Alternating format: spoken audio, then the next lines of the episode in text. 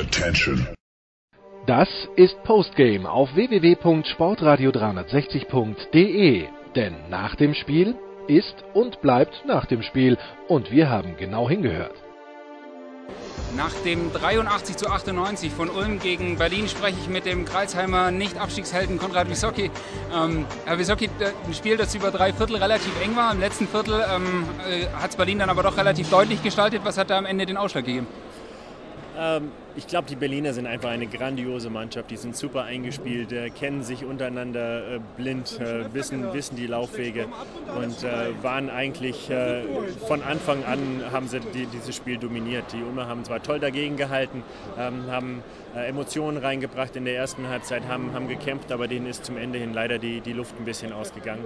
Ähm, wird natürlich jetzt schwer, schwer für, für das dritte Spiel. Ich sehe die, die Berliner als Favoriten, aber wer weiß, an einem schlechten Tag, vielleicht hat dann nochmal eine Chance. Das heißt es ist tatsächlich, dass wenn, wenn Siva ausfällt, der vielleicht so am ehesten der ist, der einzelne Spiele bei den Berlinern übernehmen kann, dann dieses komplette Mannschaftsgefüge, was sie so besonders macht. Ja, ähm, Siva, Siva fällt aus, aber dafür heute wieder Walton mit neun, neun Punkten, neun Assists. Ähm, es gibt wieder fünf, vier Spieler, die zweistellig sind und äh, einige, die, die neun und acht Punkte haben. Also es unheimlich ausgeglichene Mannschaft, ähm, die zu jeder Zeit wissen, was sie tun müssen und wie sie agieren müssen ähm, und nie irgendwie die Ruhe verlieren in ihrem Spiel. Nach dem ersten Spiel war viel von äh, Fast Breaks Early Offense der Berliner die Rede. Das fand ich, haben die Ulmer heute ganz gut in den Griff bekommen.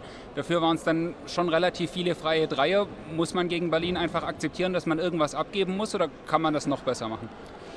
Man kann es immer besser machen. Ähm, ich glaube, äh, die, die Ulmer haben heute nicht ganz so viel Druck gemacht, äh, waren also, haben den, nicht ganz so früh den, den, Ball, äh, den Ball verteidigt. Ähm, dadurch gab es weniger Fast-Break-Punkte, aber die Fast-Break-Punkte waren heute trotzdem da. Ähm, Hermerson natürlich mit einem, mit klasse Spiel, der wurde in den Pick-and-Rolls dann einfach mal stehen gelassen und, und hat offene Würfe.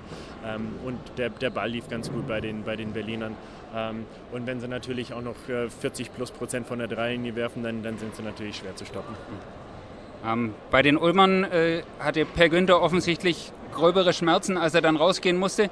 Als, als äh, Spieler, wie sehr leiden Sie damit, wenn Sie dann einen, einen ehemaligen Mannschaftskameraden so übers Feld humpeln sehen? Ja, sehr. Er hat natürlich extrem viel Verletzungspech schon in, in, in den letzten Jahren.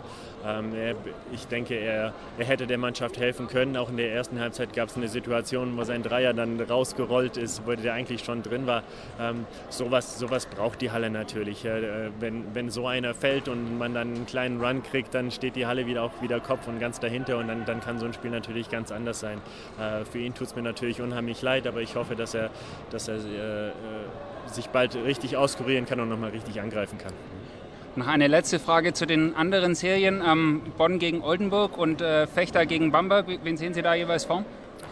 Ähm, die Oldenburger sind eine unheimlich starke Mannschaft, ähm, haben auch sehr viele Spieler, die auf einem sehr hohen Niveau spielen.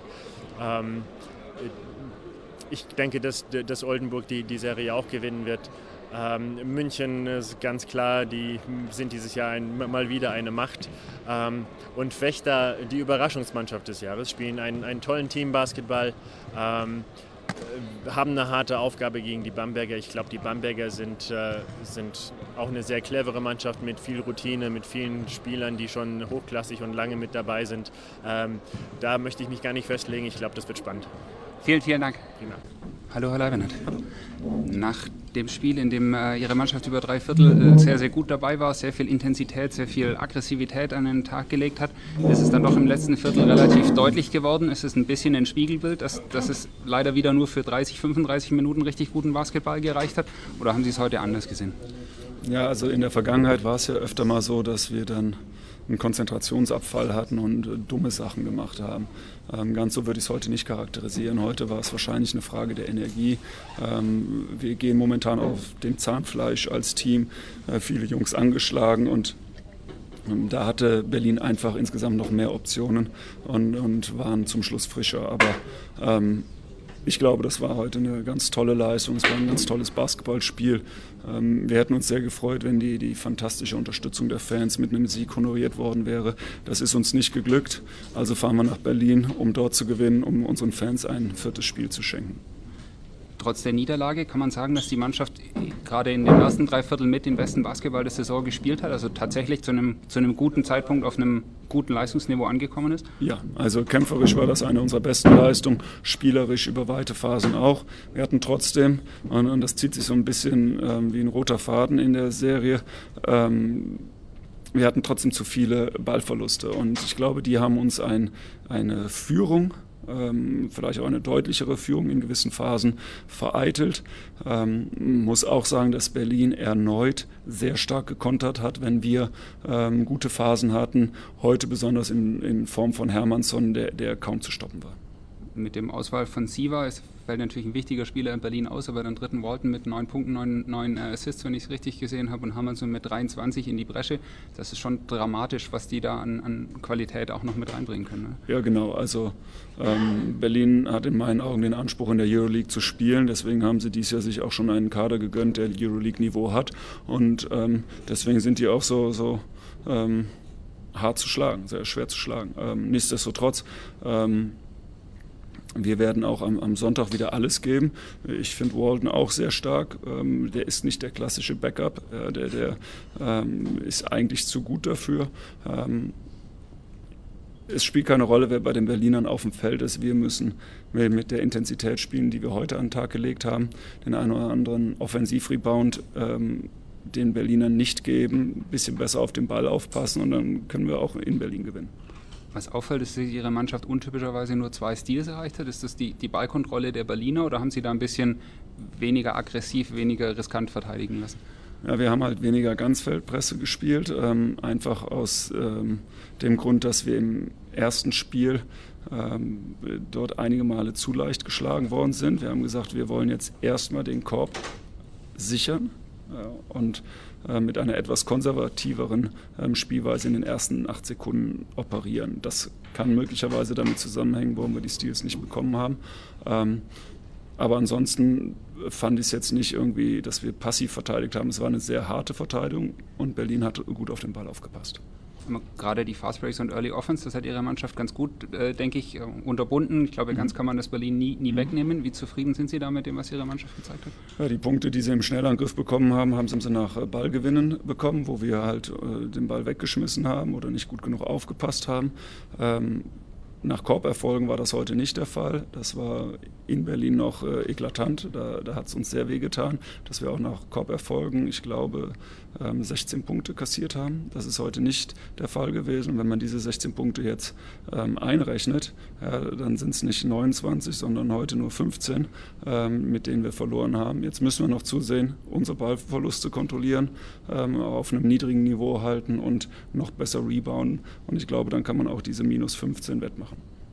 Gavin Schilling hat heute, fand ich, auch eine sehr energiereiche, mhm. starke mhm. Leistung gezeigt, auch wenig von den Aussetzern, die er manchmal hatte. Mhm. Ist er vielleicht ein bisschen spät in die Saison gekommen, aber hat, hat, gezeigt, was er nächstes Jahr vielleicht ihrer Mannschaft geben kann? Es ist so, dass Gavin fünf Jahre lang in einem recht starren System am College gespielt hat, mit wenig offensiver Freiheit. Ähm, das, das, hört sich jetzt vielleicht ähm, respektlos an, so soll es nicht klingen, aber ich glaube, ein Stück weit muss er den Europa europäischen Basketball nochmal neu lernen. Nach fünf Jahren in einem starren Korsett, wo er nicht viele Freiheiten hatte. Jetzt muss er lernen, den Ball auf den Boden zu setzen, jetzt muss er lernen, Aktionen zu machen ähm, und ähm, das braucht seine Zeit. Aber so wie viele andere Spieler auch, finde ich, dass wir uns ähm, in die richtige Richtung entwickeln ganz, ganz bitter sah es bei Per Günther aus. Ähm, der ja, hat sich vor Schmerzen gewunden, konnte mhm. nur mühsam vom Feld runtergehen. Mhm. Der, der, hätte wahrscheinlich, wenn es nicht ein vielleicht vorentscheidendes Playoff-Spiel gewesen wäre, heute nicht gespielt oder zumindest nicht so lange, oder? Ja, Dwayne Evans auch nicht, also Per Günther nicht. Ähm, auch andere haben ähm, leichtere Blessuren, die, die vielleicht unter normalen Umständen dafür gesorgt hätten, dass wir sie heute nicht aufgestellt hätten. Äh, aber es sind die Playoffs. Jetzt haben wir quasi nur noch ein Spiel. Wenn wir das gewinnen, haben wir ein weiteres Spiel. Und jetzt können wir so wenig wie möglich nur über unsere Schmerzen nachdenken. Wir, wir müssen alles raushauen, was wir haben. Bei Pat Miller ging es heute definitiv nicht, aber wir sind optimistisch, dass wir ihn vielleicht für Sonntag wieder fit kriegen. Eine, eine Frage abseits des äh, Ulmer Spiels noch. Äh, Will Clyburn, ein ehemaliger Spieler von Ihnen, hat den ähm, äh, Euroleague Final Four MVP-Titel gewonnen. Vielleicht die höchste individuelle Auszeichnung, die man im europäischen Clubbasketball bekommen kann. Ähm, es war klar, dass er für Höheres berufen ist nach dem zweiten Jahr, auch wenn es im ersten Jahr teilweise schwierig aussah. Hätten Sie sich so einen Höhenflug vorstellen können? Ganz kann man es nie abschätzen, aber das, was bei Will aufgefallen ist, ist, dass er in seinem basketballerischen Leben immer erst eine gewisse Anlaufzeit benötigt hat, bevor er dann sein richtiges Potenzial ausgeschöpft hat. Ähm, das hat er mir sogar auch selbst in Gesprächen gesagt. Ja, erstes Jahr Highschool war er kein Überflieger, erst im zweiten Jahr, erstes Jahr College äh, auch schwierig in die Gänge gekommen. Und so ein bisschen war es ja auch bei uns der Fall. Erst im zweiten Jahr hat er dann wirklich dominant gespielt und, und ähm, wenn man so eine Vita sieht, dann traut man einem Spieler schon zu, dass er auch noch mit 25, 27 einen, einen, einen äh, deutlichen Schritt in, in, seiner persönlichen Entwicklung macht. Und den hat er gemacht. Ähm, ich habe mich extrem gefreut, als ich gesehen habe, wie erfolgreich er gespielt hat und gönne ihm den Titel und auch den individuellen Titel des MVPs. Das heißt, das wird das große Aushängeschild für Top D nächstes Jahr? Äh, da gibt es deutlich mehr als nur den Will. Ähm, ich glaube, da, da können wir eine ganze Menge Spieler benennen, die, die bei uns begonnen haben, ihren Weg zu gehen und wir vielleicht auch die eine oder andere Starthilfe gegeben haben. Ich denke da sehr gerne an Daniel Theiss, an Robin Benzing, an Per Günther, äh, an, Chris Babb. Also es gibt so viele Namen, aber Will ist mit Sicherheit auch einer, den wir bei Gesprächen das eine oder andere Mal erwähnen werden. Vielen Dank und viel Erfolg Deutschland. Danke. Tschüss. Das war Postgame auf www.sportradio360.de. Versäumen Sie nicht die Big Show, jeden Donnerstag neu. Oder Wir sind Dirk, unser Basketball-Special und vieles mehr. Und besuchen Sie uns auf Facebook unter facebook.com slash sportradio360. Folgen Sie uns auf Twitter und abonnieren Sie uns auf iTunes.